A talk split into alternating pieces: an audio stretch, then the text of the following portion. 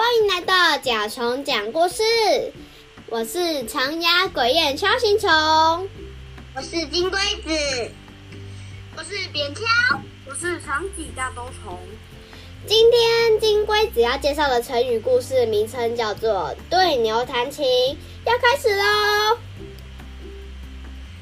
春秋时期，鲁国有个著名的音乐家，名字叫公明仪。他对音乐有极深的造诣，善于弹琴。他的琴声优美动听，人们听到如此美妙的声音之后，往往如痴如醉。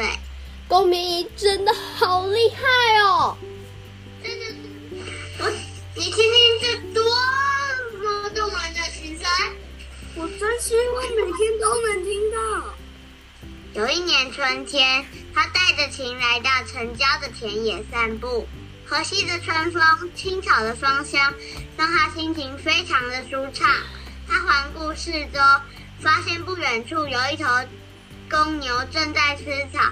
于是他兴致勃勃地拨动琴弦，为这头公牛演奏了一曲高雅的青角之超曲。农夫和路人说：“他呃，在做什么啊？”牛可能听得懂音乐吗？太奇怪了，牛不可能听得懂啊！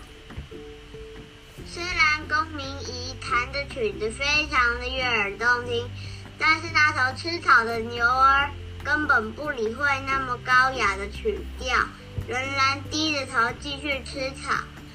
公明意见美妙的琴声并不能打动这头不懂音乐的牛，便。叹了一口气，哎，真是的。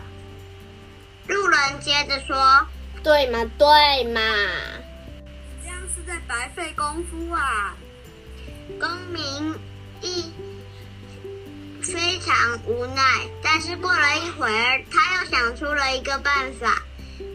公明扰动琴弦，弹出一段段奇怪的声音，有的像嗡嗡嗡的蚊子、苍蝇声，有的像小牛发出的哞叫声。这时候，这头大公牛才像突然明白了什么似的，摇摇尾巴，竖起耳朵听了起来。身旁的农夫和路人们看到这一幕，都啧啧。